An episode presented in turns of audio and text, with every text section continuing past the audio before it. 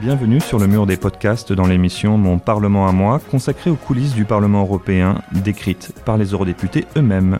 Nous sommes à Strasbourg durant la session plénière du Parlement européen et nous retrouvons Laurent Marchand qui s'entretient avec Édouard Martin, cet eurodéputé qui siège au sein de la délégation Génération. Il lui a demandé ce qui l'a surpris lors de son arrivée au Parlement européen. Alors déjà, c'est vrai que ça fait bizarre d'être là cinq ans après, parce que dès que je suis arrivé, je me suis dit, cinq ans c'est long.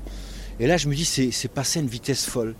Et j'ai trouvé ce mandat passionnant, franchement passionnant. Beaucoup de frustration, parce que ça va jamais assez vite, pas aussi loin que vous le souhaiteriez.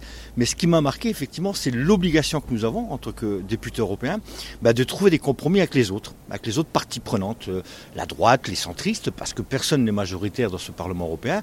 Et si on veut que le Parlement ait une position sur tous les textes législatifs que nous soumet la Commission européenne, eh bien, il faut, faut trouver des compromis. Et c'est pas un exercice qui est facile, surtout pour un Français surtout pour un ancien syndicaliste. Mais j'ai rapidement appris Qu'est-ce qui vous a le plus surpris positivement?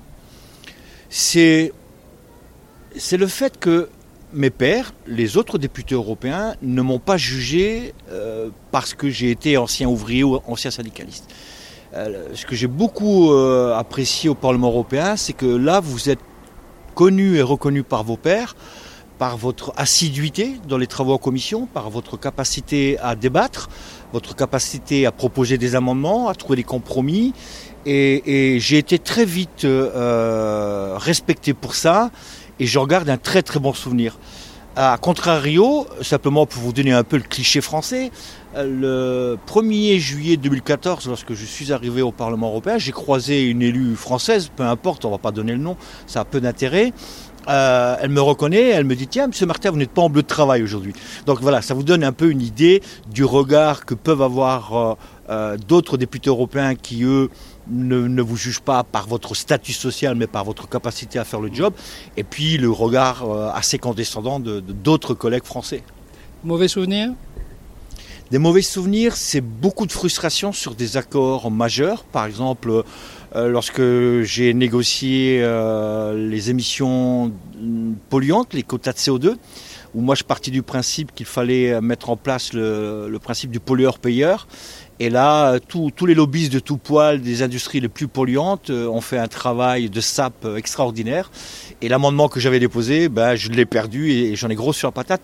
Et d'autant plus que euh, quelques années après, on, votait l'accord, enfin on signé l'accord de la COP 21 à Paris. Donc voilà, ça, ça me donne encore plus de regrets. Mais néanmoins, avec le temps, la proposition que j'avais faite, notamment l'ajustement carbone aux frontières, comment on protège mieux nos emplois et nos industries en, obligeant aussi les autres à payer la pollution qu'ils émettent, même s'ils ne sont pas européens, ben cette idée commence à faire son bonhomme de chemin, donc je me dis que je n'ai pas prêché dans un désert. Qu'est-ce que les électeurs ignorent du Parlement européen qu'il ferait mieux de connaître? Bah déjà, la capacité de travail. On, a abattu un travail extraordinaire, cinq ans. C'est vrai que euh, le Parlement européen, ça paraît loin, et pas uniquement géographiquement. On parle très peu d'Europe, à part quelques journaux. Euh, on, fait un vrai travail de, prospective, euh, un travail de fond où on écoute tout le monde. Alors on parle beaucoup de Bruxelles comme étant la capitale des lobbyistes, c'est vrai, mais il faut aussi se mettre d'accord sur ce qu'est un lobbyiste. Un lobbyiste, c'est un groupe de pression, et il y a aussi des ONG, des associations. Lorsqu'on reçoit Greenpeace, WWF ou des associations qui luttent pour les droits des femmes, ce sont des lobbyistes aussi.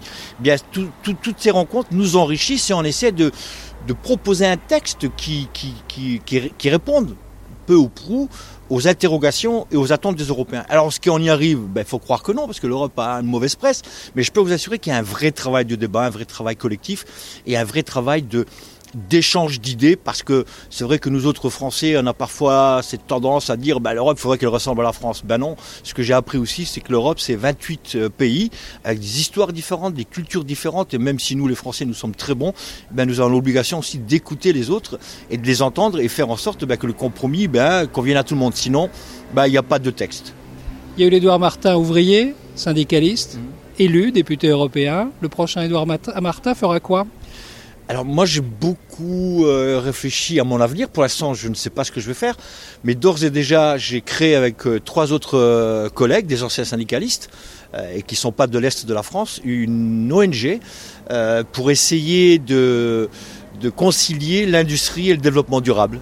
Euh, l'écologie. Parce que ce que j'ai appris en 5 ans, c'est qu'il y a le bloc industriel qui nous dit ben, l'industrie forcément ça pollue, donc arrêtez de venir vous embêter avec euh, des contraintes environnementales. Puis vous avez euh, les autres, les environnementaux, environnementalistes qui disent ben, si ça pollue, il faut fermer.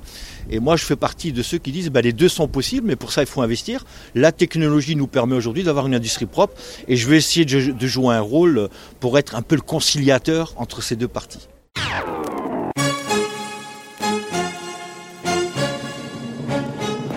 Vous pouvez consulter tous les résultats des élections européennes sur notre page dédiée www.ouest-france.fr/élections/européennes. Retrouvez les autres épisodes de notre série Mon Parlement à moi avec les eurodéputés sur le mur des podcasts de Ouest France.